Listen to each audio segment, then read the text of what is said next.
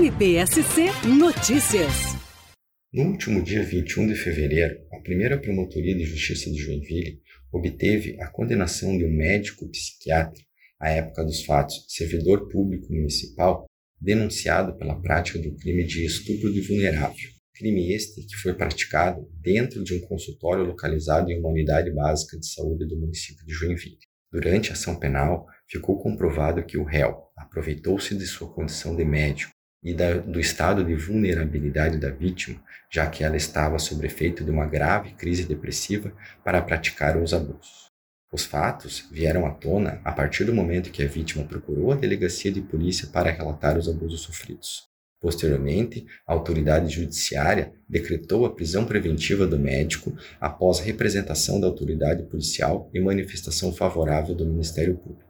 O médico foi condenado a uma pena de 12 anos, 5 meses e 10 dias de reclusão em regime fechado, sem o direito de recorrer em liberdade. A mesma sentença ainda estabeleceu o pagamento de um valor de 25 mil reais a título de indenização por danos morais em favor da vítima.